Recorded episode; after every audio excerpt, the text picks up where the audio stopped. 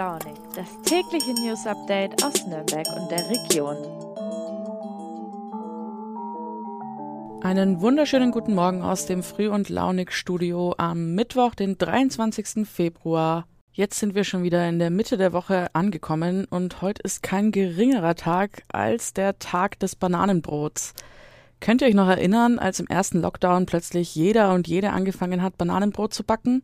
Es war auf jeden Fall eine wilde Zeit. Ich habe mich gestern Abend dafür entschieden, einen Apfelkuchen zu backen und da werde ich mir gleich ein Stück zum Frühstück gönnen. Davor werde ich euch allerdings mit den wichtigsten News aus der Region versorgen und hiermit kommen wir schon zum Themenüberblick. Gestern Morgen klebten sich mindestens vier Klimaaktivistinnen und Aktivisten auf dem Frankenschnellweg fest und sorgten damit für ziemlich viel Chaos im Berufsverkehr. Mein Kollege Tobi Lang war vor Ort und schildert uns, was da so vor sich ging. Beim zweiten Thema für heute bleiben wir im Kosmos der Klimakrise.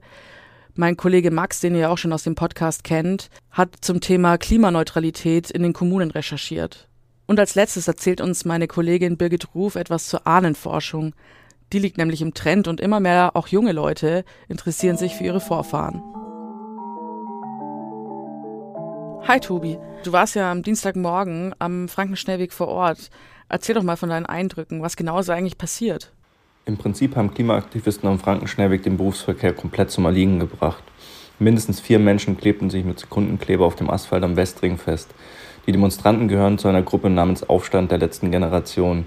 Die fordert bundesweit mit ähnlichen Aktionen Gesetze zur Lebensmittelrettung und eine Wende in der Agrarpolitik. Okay, und äh, was hat das für den Verkehr während der Rush Hour bedeutet? Das Chaos war natürlich gewaltig. Die Abfahrt musste erst einmal komplett gesperrt werden, da ging gar nichts mehr. Dann konnte die Polizei den Verkehr an den Demonstranten vorbeiführen. Natürlich aber nur im Schritttempo. Da war der Stau schon kilometerlang. Erst nach fast zwei Stunden konnte die Feuerwehr mit Lösungsmitteln den Kleber lösen und die Polizei den Verkehr wieder freigeben. Kannst du uns noch erzählen, welche Konsequenzen dieser Protest für die Aktivisten und Aktivistinnen jetzt haben wird? Naja, erstmal ist die Festnahme ähm, tatsächlich einkalkuliert. Wir wissen ganz genau, dass sie Verbotenes tun. Aufstand der letzten Generation zum Beispiel sagt klar, dass sie glauben, dass sich anders nichts bewegt. Für sie gibt es keine Alternative zum zivilen Ungehorsam.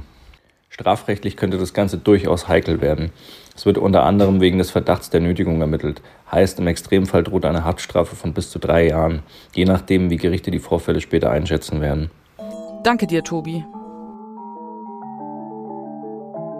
Die Klimakrise beschäftigt aber natürlich nicht nur Aktivistinnen und Aktivisten, die mit zivilem Ungehorsam oder Protesten auf die Klimakrise aufmerksam machen wollen, sondern auch Kommunen und Städte. Immer mehr Kommunen wollen bis zu einem bestimmten Jahr klimaneutral werden. Und mein Kollege Max hat mit einem Experten gesprochen. Hi Max, schön, dass du da bist. Erzähl mal, was bedeutet überhaupt Klimaneutralität? Hallo Vanessa. Ja, Klimaneutralität, das ist ja so ein Begriff, der uns heutzutage im Alltag ziemlich oft begegnet. Weiß nicht, ob du es schon mal gesehen hast. Im Supermarkt allein steht das ja auch auf immer mehr Lebensmittelverpackungen drauf. Ich habe mich gefragt, was das in Bezug auf Kommunen konkret bedeutet. Dazu hat mir der Bayreuther Wissenschaftler Manfred Mioska gesagt, dass es darum geht, dass die nicht mehr Treibhausgase freisetzen dürfen, als sie ausgleichen können. Wobei dieser Ausgleich, auch Kompensation genannt, zum Beispiel durch Wälder, Moore und theoretisch denkbar auch technische Lösungen möglich sein kann. Mioska hat allerdings gesagt, wichtiger als dieser Ausgleich ist es erstmal, Emissionen an sich zu reduzieren. Noch eine zweite Sache, die dabei wichtig ist, ist, dass manche Kommunen klimaneutral nur ihre Stadtverwaltung meinen, wobei jetzt nur in Anführungszeichen, denn allein das ist ja schon eine ziemlich große Aufgabe. Andere Kommunen aber meinen mit Klimaneutralität ihr gesamtes Stadtgebiet. Also das umfasst dann nicht nur eine Verwaltung, sondern eigentlich uns alle, könnte man sagen, wie wir, wie du und ich heizen, wie unsere Unternehmen Emissionen freisetzen und schließlich auch die komplette lokale Mobilität. Was sind denn die Ergebnisse deiner Anfragen? Wie halten es unsere Kommunen mit der Klimaneutralität? Ja, angesichts dessen, dass es ja da um ein wirklich wichtiges Problem geht, die Klimakrise, ist das Ergebnis schon enttäuschend. Ich habe insgesamt 20 kreisfreie Städte und Landkreise aus der Region angefragt. Gerade einmal vier davon konnten mir aber überhaupt einen konkreten Zeitpunkt für Klimaneutralität nennen. Die anderen beziehen sich entweder auf veraltete oder gar nicht diesen Kriterien entsprechenden Zielen andere wiederum bleiben generell im Wagen, sagen also, ja, wir fühlen uns dem Ziel Klimaneutralität schon verpflichtet, haben aber keinen Beschluss oder Zeitpunkt. Und ganz auch ganz interessant, manche haben gesagt, dass solche Ziele ja gar nicht so wichtig seien, sondern dass es vielmehr auf die Umsetzung ankommt, also die Umsetzung von konkreten Klimamaßnahmen. Das stimmt schon, hat mir der Wissenschaftler Mioska dazu gesagt, aber auch Ziele sind eben wichtig, allein schon zur Orientierung und um zum Beispiel auch dann überprüfen zu können, ob man sich auf dem richtigen Weg befindet.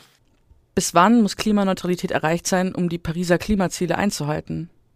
Von den vier Kommunen, die mir überhaupt einen konkreten Zeitpunkt für Klimaneutralität nennen konnten, will es Erlangen bis 2030 und die Städte Fürth und Bayreuth sowie der Landkreis Weißenburg-Gunzenhausen, die wollen es bis 2040 schaffen. Ich habe den Wissenschaftler Manfred Mörsker natürlich auch gefragt, was denn davon rechtzeitig ist.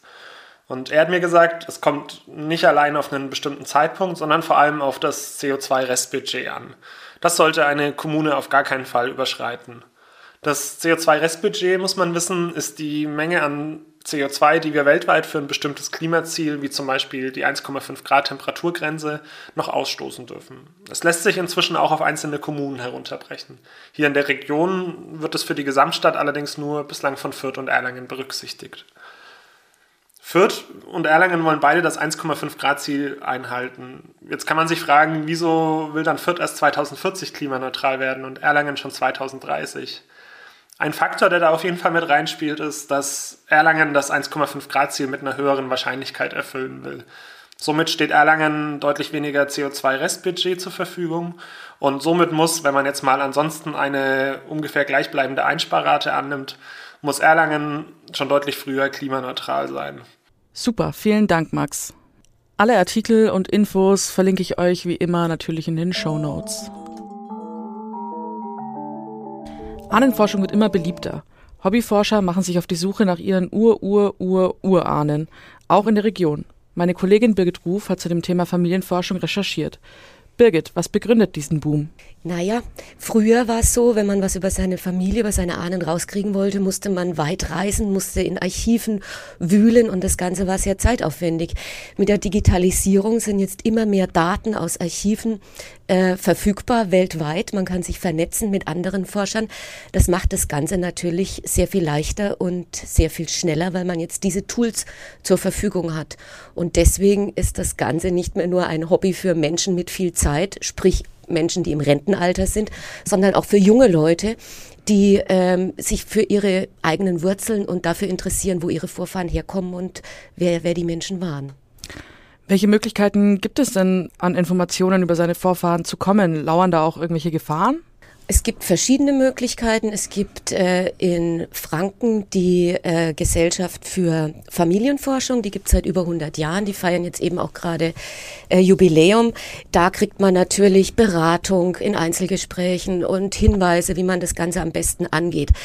Ähm, das also hier vor Ort, man hat mit Menschen zu tun. Man kann sich aber auch pur auf den Computer verlassen und auf die Bildschirme und sich bei kommerziellen Anbietern im Internet, zum Beispiel MyHeritage oder Ancestry oder wie sie alle heißen, registrieren, da so wie ein Abo abschließen und dann eben online in den hinterlegten Datenbanken recherchieren und sich mit anderen vernetzen.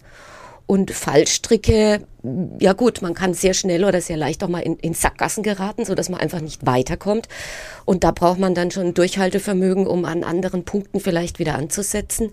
Ähm, und es kann einfach sein, dass man nicht mehr weiterkommt. Braucht man denn für die Ahnenforschung irgendwelche bestimmten Fähigkeiten? Also ich würde mal sagen, nach allem, was ich so gehört habe, braucht man sehr viel Geduld man muss irgendwie konsequent am, am Ball bleiben. Ja, und dann ist es natürlich so, wenn man alte Dokumente lesen will über irgendeinen Vorfahren, der, was weiß ich, im 17., 18. Jahrhundert geboren wurde, dann greift man da auf Dokumente zurück, die eventuell in Latein geschrieben sind, eventuell auch handschriftlich, so dass man dann irgendwie dies, das Problem hat, irgendeine Sauklaue von irgendeinem ähm, Menschen zu lesen, der da was notiert hat. Ähm, also das sollte man können. Manche Texte sind in Frühneuhochdeutsch. Da bieten aber auch die, äh, bietet zum Beispiel diese Gesellschaft für Familienforschung in Franken auch Kurse an, um das zu lernen. Und es gibt auch Kurse am Bildungszentrum, die regelmäßig veranstaltet werden, wo man so eine Einführung bekommt, wie das Ganze geht. Super, dann vielen Dank dir, Birgit. Gerne. Sagt mal, kennt ihr eigentlich Planespotter oder seid ihr sogar selber Planespotter? Gestern ganz früh am Morgen ist auf jeden Fall ein riesen Frachtflugzeug am Nürnberger Flughafen gelandet, die Antonov. Es hat auf jeden Fall für viel Aufruhr gesorgt und einige Menschen, mehrere hundert, haben sich am Flughafen eingefunden, um die Maschine beim Landen zu beobachten. Ich verlinke euch auch da mal den Artikel in den Show Notes. Könnt ihr mal reinschauen. Und damit mache ich für heute den Abflug. Sorry für den eher schlechten Wortwitz, aber ich wünsche euch eine wunderschöne weitere Woche und wir hören uns morgen wieder bei Früh und Launig. Macht's gut, bleibt gesund. Tschüss.